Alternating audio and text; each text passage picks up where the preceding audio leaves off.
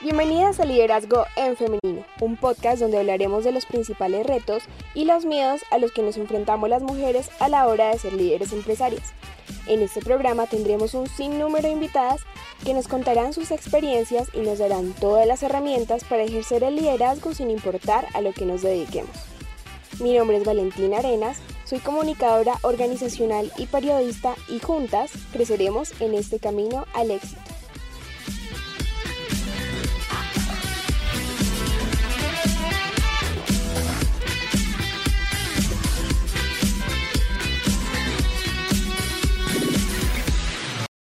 Bienvenidas a este episodio número 13 de Liderazgo en Femenino. Hoy tenemos como invitada a Carmina Morales, presidenta de la Asociación Civil Mexicanísima y experta en meditación y mindfulness. Junto a ella hablaremos del manejo de nuestras emociones, de la importancia de la meditación y de su experiencia liderando esta asociación dedicada a la promoción de la cultura mexicana desde la música, el arte, las artesanías y el teatro. Así que comencemos. Bueno, Carmina, bienvenida a este treceavo episodio de Liderazgo en Femenino. Muchísimas gracias por acompañarnos el día de hoy. Al contrario, muchas gracias por la invitación. Bueno, y me gustaría comenzar este episodio sabiendo un poco más sobre ti y de cómo comenzaste todo este proceso con el tema de la meditación y el mindfulness. Pues mira, fue un proceso como muy orgánico en el sentido de que en realidad yo lo estaba buscando como para mí, yo sentía esta necesidad de, tomarme un tiempo para hacer algo que, me ayudara como a conocerme mejor o, como algo así. Y en aquel momento yo creí que lo que iba a hacer era hacer un viaje a Perú. Parece que estaba casada y esto ya estaba platicadísimo con mi esposo, eh, que yo quería hacer este viaje sola. Entonces, buscando Perú, me encontré con Tailandia. Wow. y en realidad así fue como sucedió. Eh, o sea, fui a dar con Tailandia y estaba buscando entonces como para ir para allá y en eso me topé, de verdad. Te estoy hablando ya como de la práctica formal, ¿no? Em, pero bueno, me topé con un, con un post en Facebook así súper al azar que decía, eh, anunciaban, era una agencia de viajes que anunciaba un viaje a Tailandia y alguien dentro de los comentarios puso así como que, oigan, si a alguien le interesa ir a Tailandia, pero en serio, a ver qué onda con la meditación y, a tener una experiencia como auténtica en ese sentido, les recomiendo Peace Revolution. Entonces yo entré, o sea, como que en ese momento se me fue, lo anoté por ahí, o sea, como que el nombre no se me fijó tanto, pero lo anoté. Y meses después regresé así de cómo era, cómo era. Lo busqué, encontré Peace Revolution y ahí fue como que pues se abrió esa puerta, ¿no? En ese momento. Peace Revolution es una fundación que en realidad se llama The World Peace Initiative y Peace Revolution es uno de sus proyectos con el que enseñan a meditar a gente de todo el mundo. Eh, y utilizan la herramienta, de la, más bien la meditación como una herramienta para construcción y mantenimiento de la paz. Desde un principio de muy sencillo y muy básico que vemos que aplica en todo, que es paz interior, paz exterior, ¿no? Primero cultiva tú y luego puedes compartir eso que tienes. Y es lo mismo, ¿no? Primero busca tu paz, encuéntrela, siéntela y entonces vas a poder ser un agente de paz para el mundo. Entonces me cuadró mucho y ya hasta después entendí por qué. Yo practiqué artes marciales, Valentina, entonces yo empecé en esto a los 7, 8 años. Y hasta hace pocos meses capté que yo llevo meditando y haciendo prácticas de mindfulness desde muy chiquita, solo que no sabía, no tenían ese nombre, ¿no? Y mucho menos este lado del mundo, ¿no? O sea, el, en la parte, en todo Asia, la meditación es una práctica súper antigua que los ha acompañado siempre, pero en este lado del mundo, pues casi que recién llegó, ¿no? Es, relativamente nuevo si comparamos con los miles de años que tiene eh, de, de historia y de práctica en Asia. Ahorita que mencionas, digamos, esa organización, también me acordé que ahorita como estamos en la Semana de la Paz, ellos tienen un programa de meditación gratuita, creo que es por 30 días o por 20 días, entonces para que las personas que nos están escuchando en este momento también puedan ingresar a la página y puedan revisar ese, ese programa. Y el programa es de 42 días, se llama Self Development Program. Si ustedes ponen Peace Revolution así en, en su buscador, casi en automático les va a salir. Tiene la ventaja de que lo pueden hacer, o sea, esté en inglés, esté en español, esté en francés, ya esté en varios idiomas. Es completamente gratuito y te lleva de la mano. Yo así empecé. o sea, cuando yo te digo que buscaba este viaje a Perú y que luego voy a dar con la organización, ese fue mi primer paso. Terminar este programa de 42 días, te asignan a un Peace Coach, que también esa experiencia es muy bonita porque puede ser una persona de cualquier parte del mundo, la que empiece a acompañarte en este proceso de poco a poco empezar a meditar. Y es increíble porque tal vez tu primera meditación dura, no sé, 20 minutos y al final del programa te das cuenta que estás meditando ya más de una hora de forma continua. Y todo de la mano de los monjes, porque lo que en, este site lo que está eh, son las meditaciones grabadas por monjes budistas tailandeses, que ellos son los que son directamente nuestros maestros. Entonces, la experiencia es bien bonita y se acompaña de reflexiones diarias.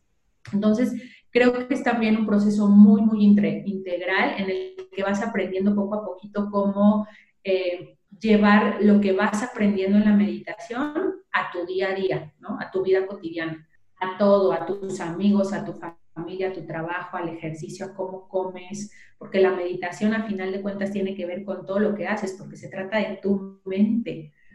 Claro. ayer justamente daba una clase y les decía, tal vez ahorita yo empiezo diciéndoles que estamos hablando de meditación, pero conforme vamos avanzando en el tema se van a dar cuenta que esto está completamente relacionado con sus vidas y de repente van a dudar si les estoy hablando de su práctica o de cualquier situación que tienen diario, ¿no? Pero pues es porque así es esto, ¿no?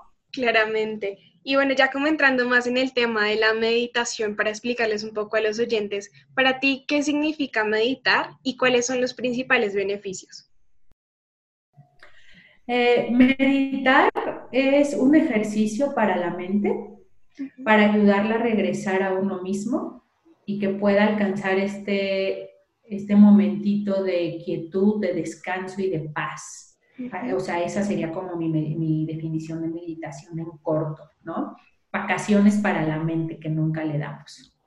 Y los beneficios eh, puede ir desde la relajación, que es como lo más inmediato que todo el mundo nos damos cuenta, pero tal cual puede ser una forma de vida la meditación y el mindfulness porque es aprender a traer a tu mente de vuelta hacia ti.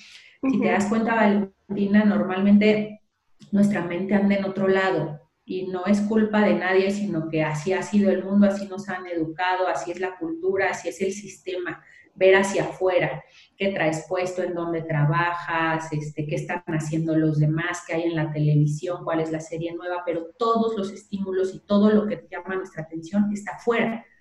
Entonces lo que hacemos con la meditación es regresar a nuestra mente, a que se reintegre a nosotros. Porque la mente es, eh, o sea, viene con nosotros desde que nacemos, ¿no? Y en, un, y en un principio, pues sí está con nosotros, pero desde que somos bebés, pues empezamos a aprender a ponerla en otro lado. Entonces, con la meditación lo que hacemos es traerla y permitirle que descanse. Y hablando de los beneficios, pues cuando tú ayudas a tu a tener este espacio de descanso, de calma, de paz, yo creo que de las cosas más valiosas y más importantes es que te conoces a ti mismo porque empiezas a observar qué es lo que hay realmente adentro de ti. Puedes tomar mejores decisiones porque también te das cuenta de cuáles son tus valores, tus preocupaciones, si estás realmente en donde tú querías estar. A la gente le pasó durante la pandemia y la cuarentena. Nos obligaron a hacer una pausa a que la gente se quedara en sus casas y, y, nos quitaron muchos de todos esos estímulos externos de los que te estoy hablando. Entonces las personas tuvieron que parar y muchas se dieron cuenta de realmente cómo era su vida, cómo es la gente con la que viven, cómo son ellos mismos. Si el trabajo que tienen es el que querían o si están estudiando lo que realmente les apasionaba. O sea, la gente empezó a darse cuenta de muchas cosas por esta pausa que tuvimos que hacer. Y la meditación es eso, Valentina, hacer una pausa nada más que digamos más frecuente, ¿no? De preferencia diario, para poder permitir que nuestra mente se limpie, se aclare, descanse y que veamos qué hay ahí. Además de que tenemos más de 600 pensamientos en el día, entonces como que debemos también enfocar nuestra atención en una sola cosa, tratar de calmarnos y de calmar nuestra mente y no pensar como en todas esas cosas a la vez, sino concentrarnos también y darle un enfoque como a nuestra vida también. La mente así funciona. Nuestra mente tiene esta habilidad como de cambiar de una cosa a otra muy, muy rápido pero algo que tenemos que tener bien claro es que nuestra mente solamente puede enfocarse en una sola cosa a la vez. Aunque creamos que somos multitask, que podemos hacer muchas cosas a la vez, la realidad es que lo que estamos haciendo es pedirle a nuestra mente que cambie de una cosa a otra muy, muy rápido, de forma que no nos damos cuenta de ese switch, de ese brinco.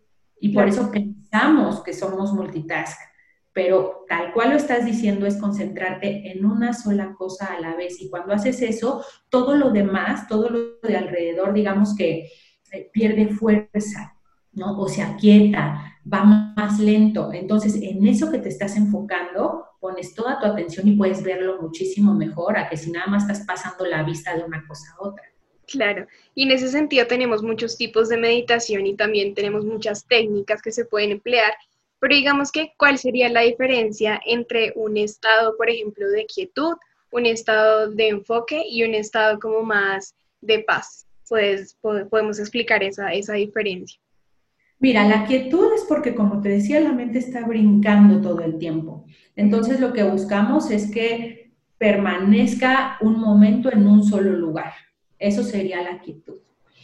Eh, el enfoque es porque necesitamos cierto nivel de concentración, que nuestra mente esté concentrada. Entonces, por eso es la técnica. Según la técnica que estemos utilizando, es en lo que vamos a invitar a nuestra mente a concentrarse.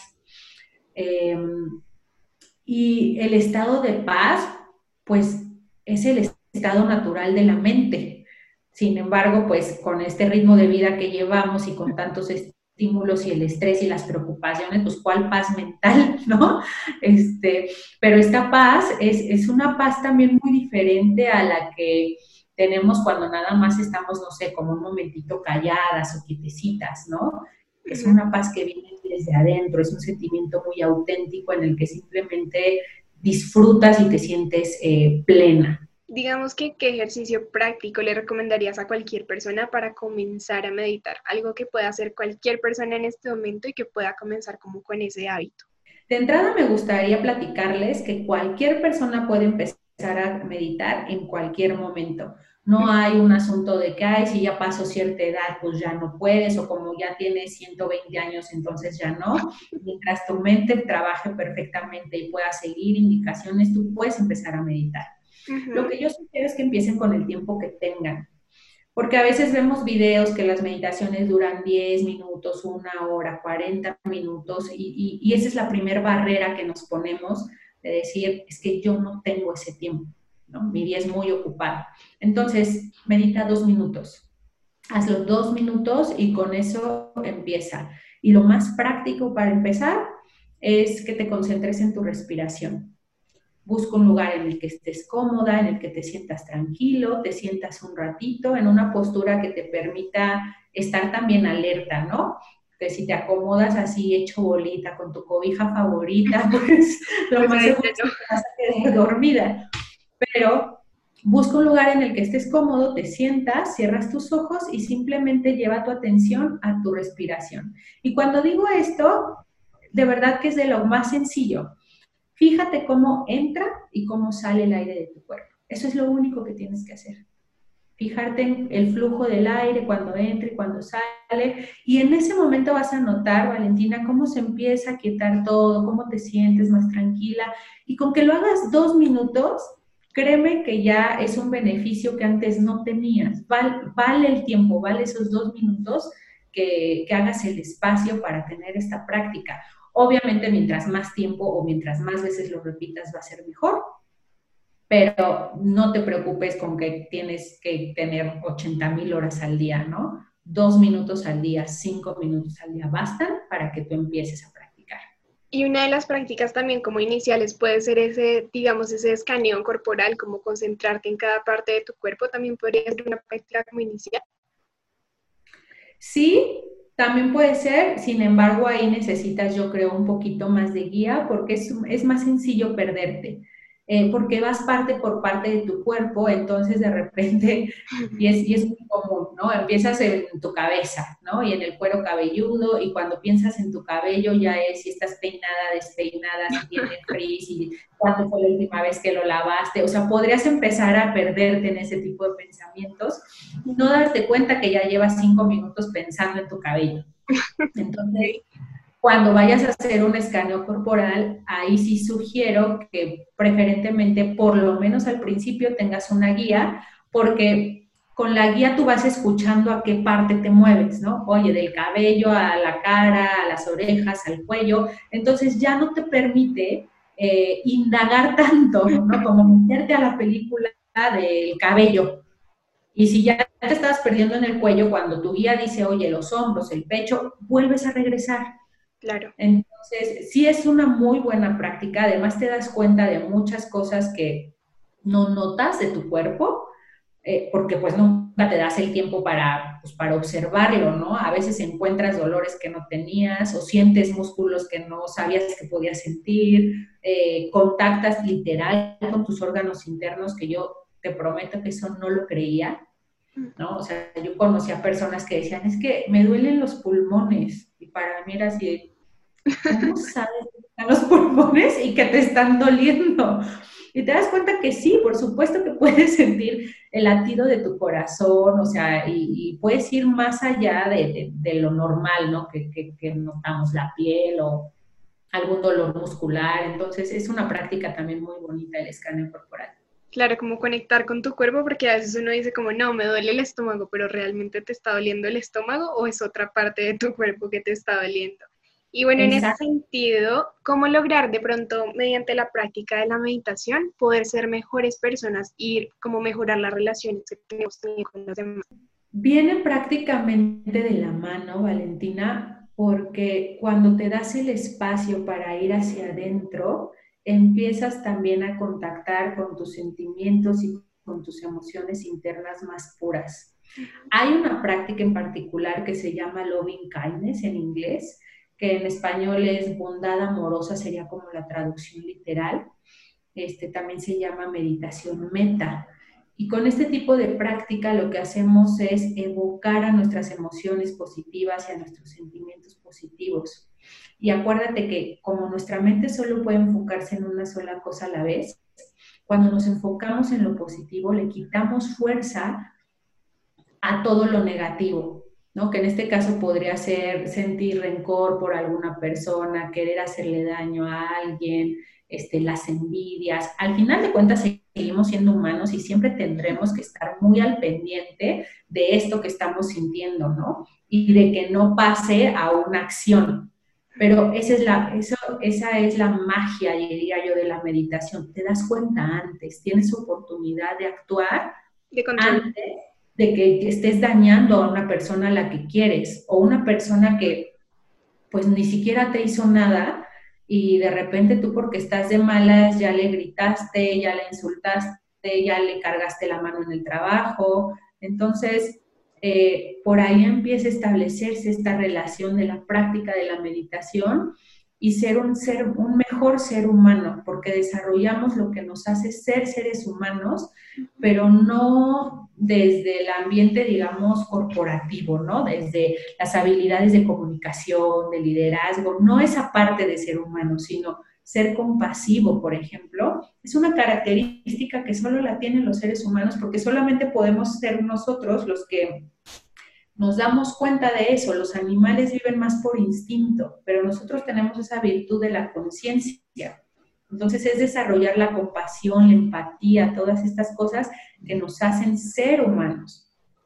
Con la meditación vamos hacia adentro, desarrollamos estas habilidades y, podemos ser mejores personas y estar más contentos con nosotros mismos y eso se va a reflejar sí o sí en cómo actúas y en cómo reaccionas ante lo que se te presenta. Digamos que cómo influirían esas emociones que sentimos a diario en la percepción que tenemos de nuestra realidad. Ahí, ahí yo creo que en lo que hay que tener mucho cuidado y poner mucha atención justo es en conocer nuestras emociones. Porque la emoción es esa primera reacción a lo que te sucede. Eh, y por eso se habla mucho de esa inteligencia emocional, ¿no? Como de decir, ay, bueno, este, me pasó esto y entonces como yo soy muy inteligente emocionalmente, voy a reaccionar así y así, o no voy a reaccionar así o asado. Yo creo más bien que, que en tu realidad debe haber eh, lugar y cabida para todo tipo de emociones, porque también hemos hecho un muy buen trabajo en ponerles etiquetas de que si son negativas o positivas, buenas o malas, y al final existen por algo. De todas el miedo, el miedo funciona, el miedo te sirve, el dolor te avisa, e, el enojo también manifiesta que hay cierta inconformidad, entonces creo que no tenemos que ser tan tajantes en que si son negativas o positivas, simplemente es ver que existen y la inteligencia emocional para mí es estar conforme con tus emociones, aceptarlas eh, y poder manifestarlas en el momento adecuado. Yo no consideraría que en una realidad, eh, digamos, ideal, no hubiera enojo, no hubiera insatisfacciones, porque entonces pues sería un mundo rosa utópico que no existe siempre vamos a tener retos y siempre va a haber esta parte de que haya cosas que no te gustan y por eso hay esas emociones que, que ahorita les hemos puesto negativas, pero en realidad son súper, súper necesarias. Entonces, más que hablar de cómo de modificar esa realidad y las emociones, te diría que en tu realidad haya lugar a todo tipo de emociones, porque además piénsalo así, y, creo que es la, forma más fácil de entenderlo cuando piensas en tu película favorita, si la analizas un poquito, te puedes dar cuenta de que es una película que te lleva de una emoción a otra, que es como un sube y baja. Exacto, que tienes como montaña rusa el momento pico donde estás así sintiendo el amor de lo que estás viendo en la pantalla y de repente, ¡pum!, ¿no? Hacia abajo y hacia arriba y otra vez, y luego es preocupación y luego el otro. Así es la vida. Entonces, que tu vida sea como una peli con todas esas emociones y que, y que, y que las sepas sentir y que las sepas incluso hasta, hasta usar a tu favor. Porque imagínate que la peli fuera de una, peli, una pareja que se ama y se adora y que nunca pasa nada porque todos son juntos rosa y pues, pues no, ¿no? No se atractiva para mí creo que la felicidad en gran parte está en, esta diversidad de emociones, de conocerlas y saber en qué, cuál es el momento para cada una de ellas. Y aprender a leerlas, o sea, saber qué, qué, es lo que tienen para decirnos esas emociones que estamos sintiendo en ese preciso momento. Entonces, no sé si estoy muy enojada es porque tengo que leer ese enojo y a saber qué fue lo que lo, lo pudo ocasionar para poder solucionar y hacerlo de una mejor manera. Entonces, todas tienen algo que enseñarnos y como tú dices, no está, no está bien ponerles como una etiqueta de no puedes sentir miedo, no puedes sentir dolor, no puedes sentir tristeza, sino darte también el espacio para sentirlas y para comprenderlas. Completamente de acuerdo. Siempre hay algo detrás de una emoción. Y por eso también es bien importante entender la relación eh, cuerpo, emociones, mente, porque están completamente ligados. Eh, si tú haces ahí un pequeño análisis, te vas a dar cuenta que todas, todas las emociones se sienten en el cuerpo. Es cuestión de que busques en dónde, pero todas se sienten en el cuerpo y es ese primer aviso. Y de ahí entonces ya tu mente es así de, ah, estoy enojada, estoy triste, estoy esto, estoy el otro. Entonces esa relación es súper interesante, súper, súper interesante y muy útil de entender. Y bueno, digamos que cómo podemos cambiar nuestra realidad desde, primero desde ese manejo emocional y segundo desde nuestros pensamientos, de la forma en cómo pensamos. Ah, hay una frase incluso de Buda que dice que eres lo que piensas. Y yo estoy, bueno, digo, al final Buda es Buda, ¿no? Pero yo te diría que estoy completamente de acuerdo porque todo empieza en nuestra mente. Si, si te das cuenta, desde el amor, hasta las guerras. Todo empieza en que a alguien se le ocurrió, alguien lo pensó. ¿Y dónde lo piensas? Pues en tu mente. Entonces tu realidad se construye a través de lo que, de lo que permites que tu mente sea para bien o para mal. Sí. Incluso hoy eh, compartía por ahí una frase en mis redes sociales que era, eh, ni tu enemigo, o sea, como que ni tu, ni tu peor enemigo puede hacerte más daño que tus pensamientos. Totalmente. Y es completamente real. O sea, a veces el, el enemigo principal somos nosotras mismas, nosotros mismos que nos juzgamos, que nos criticamos, que nos lastimamos, que no creemos en nosotros mismos y de ahí la importancia de conocer y trabajar con nuestra mente, porque pues es desde donde sale todo y es desde, desde donde se forja tu realidad. Es como que tienes el poder y la magia desde tus pensamientos, desde cómo te programas a ti misma para poder cumplir con, con, los objetivos que tienes o para poder llevar una vida como mucho más positiva y como más tranquila. Exacto, la diferencia va a ser mucho cómo reacciones ante las situaciones, porque insisto en que no es que no vaya a haber más problemas, pero vas a aprender a verlos desde otro punto, ¿no?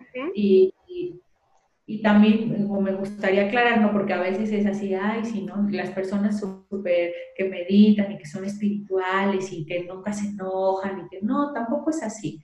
Eh, el, chiste es que sepas eh, identificar eso que te está pasando y poder tomar la decisión de cómo vas a reaccionar, no dejarte llevar. A todos nos falla de repente, pero pues la idea es estar más presentes, más conscientes para que cada vez esas em, sorpresas ¿no? sean menores. No, y además cada persona tiene su temperamento, entonces tampoco es como que la meditación va a hacer que una persona que tenga un temperamento como fuerte ya se va a calmar del todo y va a estar súper bien, sino que como tú dices, va a empezar a entender cómo reaccionar frente a algunas situaciones en las que no reaccionaba bien o lastimaba a alguien por no pensar primero y cómo ir hacia, hacia adentro antes de, antes de decir cualquier cosa.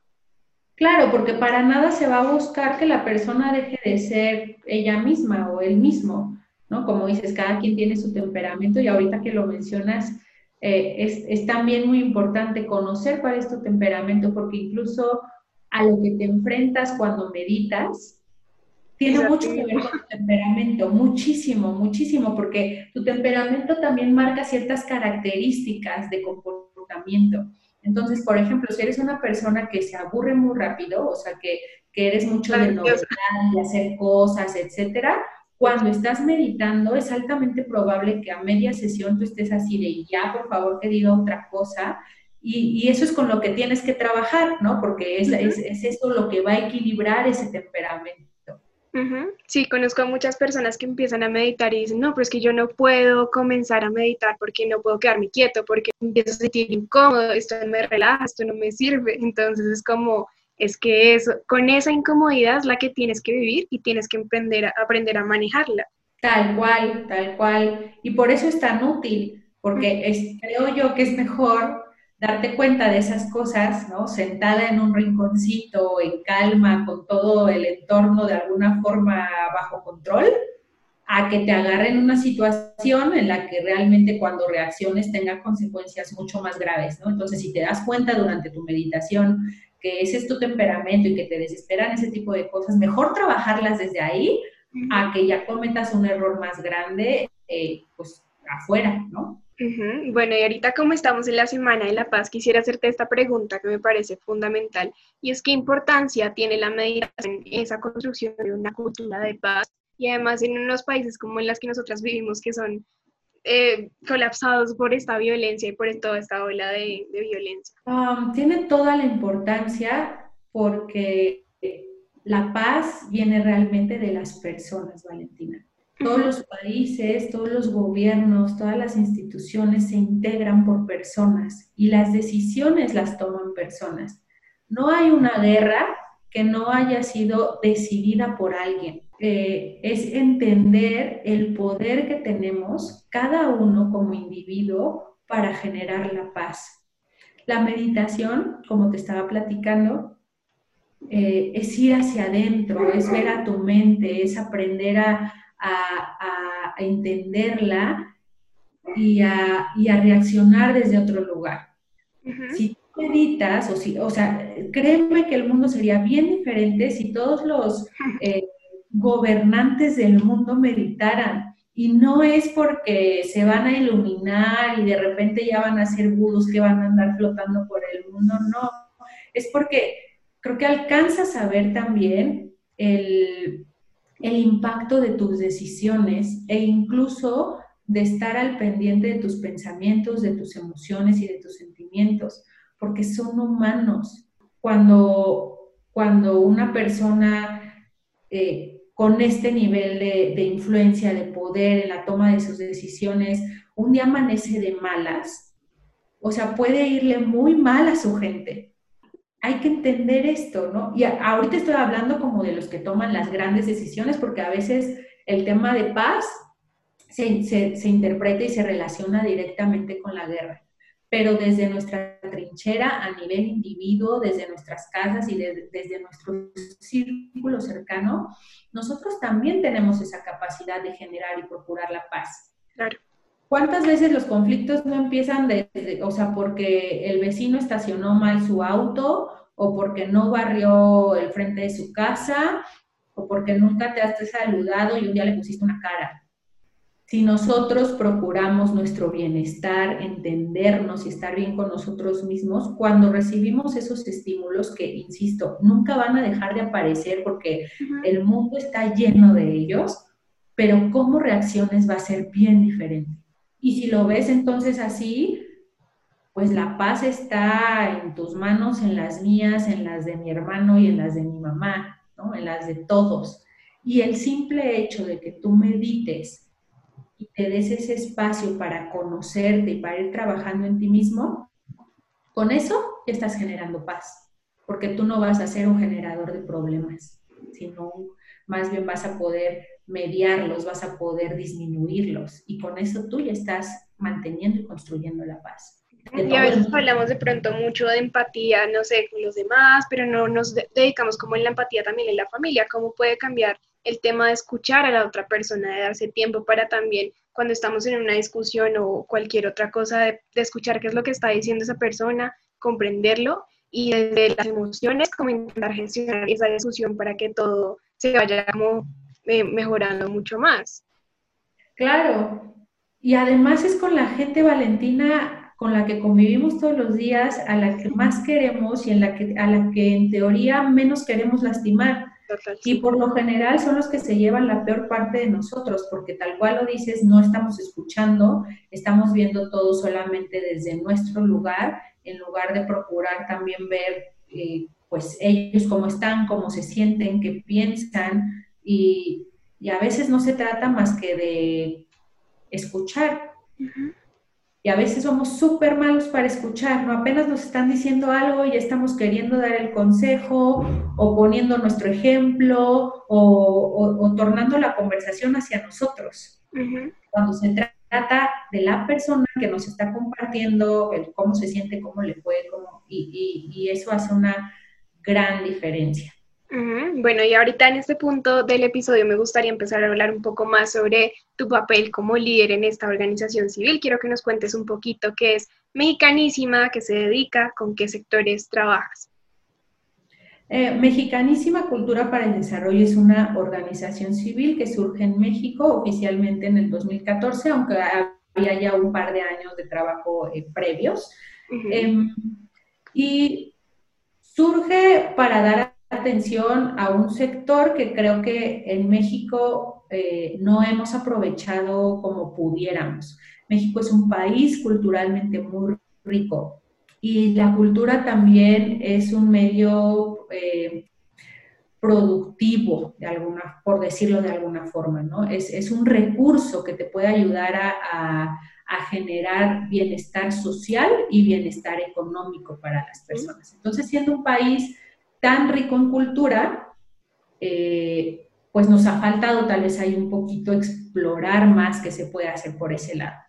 Entonces, Mexicanísima surge eh, para dar un poco más también de visibilidad al artista, buscar que fuera un que su trabajo sea reconocido, pero no nada más con el aplauso, porque es falso de que, de que el artista vive solo del aplauso. El artista lo mismo tiene que pagar una renta y tiene que comer, tiene familia.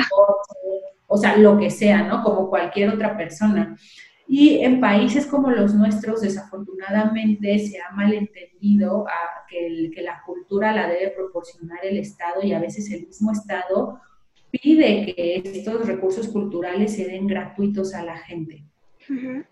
Y entonces el artista y el artesano sufre mucho porque no se le da ese reconocimiento monetario, el valor económico, ¿no? Que tiene su tiempo, que tiene su esfuerzo, que tiene su aportación.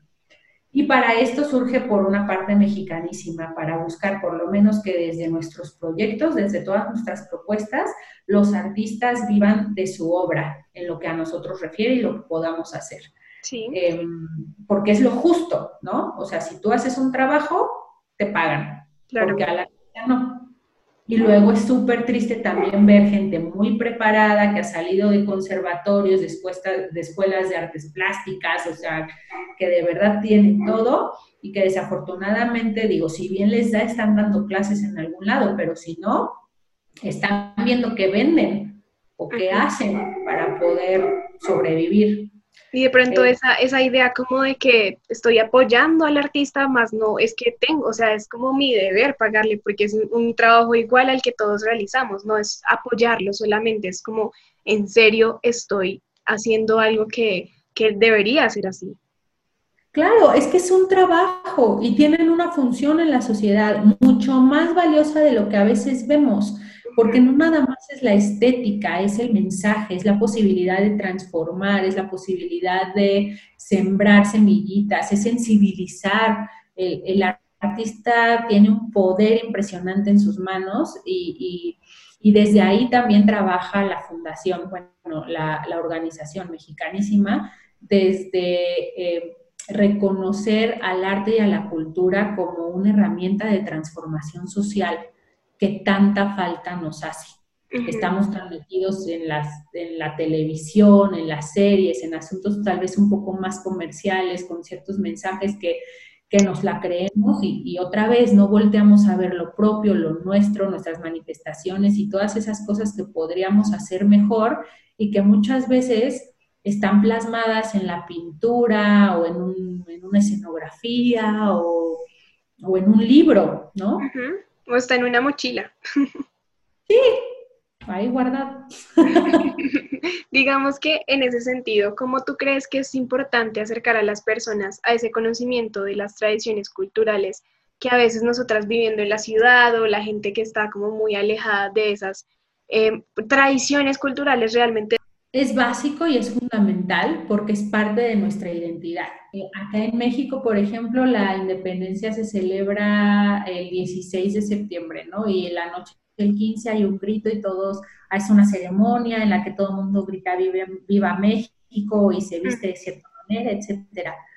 Para mí el mensaje es que ser mexicano va mucho más allá de vestirte de verde, blanco y rojo esos días tu cultura la vives todos los días y en tu ciudad hay expresiones artísticas y culturales que además necesitan del público, necesitan de la audiencia para, eh, para realizarse, para que realmente exista el hecho artístico, porque el hecho artístico se hace para que lo vea la gente, para transmitir un mensaje y si entonces la gente no llega, pues entonces el artista se queda a la mitad, ¿no? A la mitad de su proceso. Y bueno, y más allá de, que el artista culmine su, expresión o su obra, em, es parte de tu ciudad y es parte de quién eres, aunque a veces no, no lo vemos tan, tan tangible, ¿no? Pero simplemente cuando alguien te pregunta, oye, este, ¿qué voy a ver, no? Cuando vaya a visitarte, ¿qué voy a ver? Y ahí sí enumeramos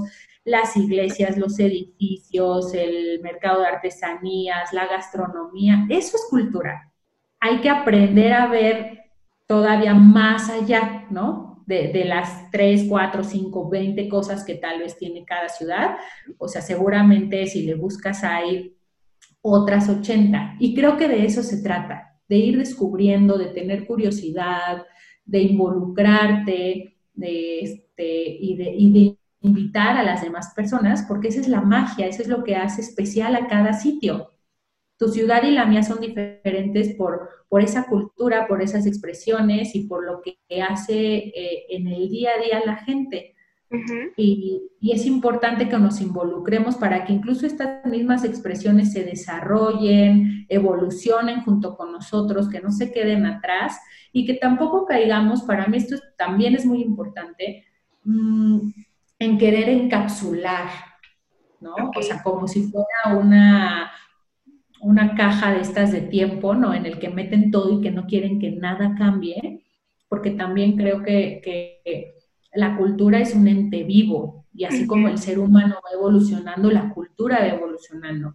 Tú date cuenta, a mí me pasó hace poquito, yo vi una película de los 60 por ahí, si no es que antes de cuando mi mamá estaba chiquita, y cuando vi los mensajes que había en esa película, yo estaba más que...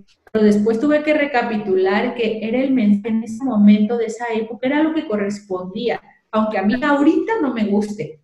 Pero así es como nos damos cuenta que se van moviendo las cosas y que está increíble que no nos quedemos estáticos en el mismo jarrito de barro con la misma decoración que tiene tu bisabuelita, tu abuelita, tu mamá y también tú. ¿no? El, el, el artesano también tiene ese derecho a evolucionar y a ir eh, de la mano con, con, cómo va cambiando su gente y su ciudad. y a reinventarse todo el tiempo, porque es una creación constante, no, no es estático, como tú dices. Y también lo otro es que nosotros no, no hemos aprendido cómo valorar lo nuestro, ¿no? Como desde el turismo, desde la música, como que nos internacionalizamos, queremos ser como Estados Unidos, queremos buscar como otro tipo de manifestaciones artísticas, pero no nos concentramos realmente en lo que nosotros tenemos, en lo valioso que es nuestro folclore, nuestra comida, nuestras manos artesanas que hacen muchas cosas para nosotros. Entonces, como también se ha llamado a otra vez apoyarlo en esto. Yo creo que la cuarentena y también la pandemia también nos hizo como un llamado, ok, concentrémonos y apoyemos nuestras, nuestra, nuestra industria nacional, porque para eso podemos reactivar también la economía y lo que decías, cuando se reactiva la economía, pues eso también ayuda muchísimo a todo ese tejido social. A mí me parece también, Valentina, que es mucho esta parte de que no lo apreciamos, que, que mencionabas, es mucho también parte de que para nosotros es algo cotidiano. Eh, al final, eh, cuando naces ahí está, vas creciendo y ahí está, y crees que va a estar ahí todo el tiempo. Por lo menos en México ya nos dimos cuenta, y, y seguramente pasa en Colombia y pasa en muchos otros lados, que no va a estar ahí todo el tiempo. El tema es que esto lo sepamos todos, para que hagamos algo, para que las cosas permanezcan con la evolución que les corresponda, pero que no creamos que nada más porque sí, ahí van a estar. Por eso también surge la asociación, porque yo, eh, en, mi interrogante era así, ¿cómo es posible que la gente que realmente conserva las tradiciones, que, que, que, crea esta cultura para nosotros, no pueda vivir de ello, cuando ellos son realmente los que la mantienen. Yo no sé hacer un textil, yo no sé hacer un, una pieza de barro, yo no este, toco música, yo, yo no hago nada, ¿sabes? Eh, pero yo disfruto todo. Entonces, ¿por qué la persona que sí lo hace no puede disfrutar de todo lo demás igual o por qué yo no voy a reconocer el valor de lo que aporta cuando yo todo el tiempo lo tengo a la mano gracias a ellos. Yo puedo gritar viva México con un rebozo porque hay alguien que todavía trabaja la técnica del rebozo, que se mete al telar, que entinta los hilos, que hace la punta, ¿sabes? Entonces, es, es, es también eh, tener esta conciencia de que como todo en la vida, nada es y tenemos que hacerlo nuestro para, para conservar lo que queramos que nos siga acompañando. Totalmente. Y por otro lado, ¿tú cómo crees que se puede promover el empoderamiento femenino desde las comunidades de artesanos, de músicos y también de artistas? De entrada me parece que hay que llevar este mensaje a todas las mujeres de que lo que hacen tiene un valor y que es prácticamente y que no lo podemos reemplazar. O sea, sí, que no se puede sustituir, porque además es real. Si las mujeres que hacen el empunte de los rebozos de Tenancingo lo dejan de hacer y las nuevas generaciones ya no lo aprenden, es algo que va a desaparecer del contexto cultural de México y del mundo para siempre. Entonces, para mí lo primero, esta parte del empoderamiento eh, eh, femenino es eh, darle ese valor y ese reconocimiento a las actividades que estas artesanas y que estos artistas realizan. También el, el, que ellas se sientan con este liderazgo que ellas mismas ejercen dentro de sus familias, que a veces no, lo saben, ¿no? Que, que de verdad desde su casa son líderes. Ellas son las que están guiando a los hijos, las que llevan el negocio, las que están este, emprendiendo incluso ¿no? nuevos proyectos.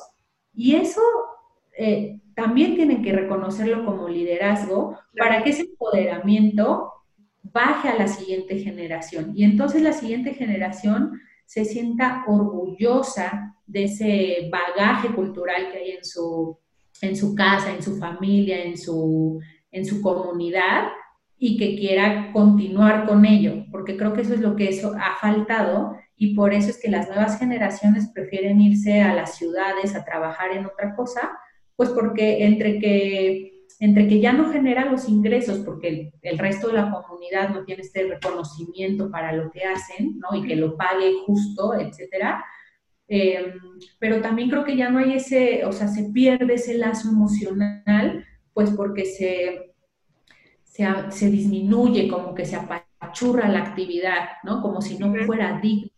Como Entonces, las mujeres, y hablamos en femenino, Valentina, porque por lo menos en México, y yo estoy segura de que en Colombia también, pues en muchas casas son las mujeres las que han tenido que eh, pues dar la cara, salir adelante, ¿no? apoyar incluso al, a la pareja, al esposo, educar a los hijos, o sea, eso no es mi abuelita, ella tuvo 10 hijos y el esposo murió pues cuando ellos estaban muy pequeños y ella tuvo que mantener a los 10 hijos y ahorita todos, es increíble que todos estén pensionados, todos ya tienen sus propias familias y como una sola persona pudo lograr que todo eso pasara, es increíble. Claro, y lo que te decía, o sea, si eso no es liderazgo, entonces que alguien me explique bien cómo es. O sea, porque una persona sea de donde, o sea, salieron 10 personas de bien, que formaron 10 familias y que ya por esa, por esa única mujer ya tienes a otras 30 personas que, que viven perfectamente en una comunidad, que aportan, que digo, si eso no es liderazgo, de verdad que... Pero creo que, a tu pregunta, creo que eso es lo que haría falta, ¿no? El reconocer que, que, los liderazgos vienen desde la casa, vienen desde las mamás, vienen desde las hermanas, vienen desde, o sea, no necesitas estar... Eh, en una empresa grandotota con mucha gente a tu cargo, con un puesto súper importante que aparezca en una tarjeta de presentación, en una página web para ser líder. Tú puedes ser líder, o sea, e incluso eres líder hasta para contigo misma, guiando tu propia vida. Propias emociones, todo también. Claro, y lo tienes que conocer y tienes que asumir ese control y desde ahí ya eres líder. Y digamos que cómo ha sido tu experiencia de liderar esta asociación civil. Ha sido muy enriquecedora, ha sido muy retador también.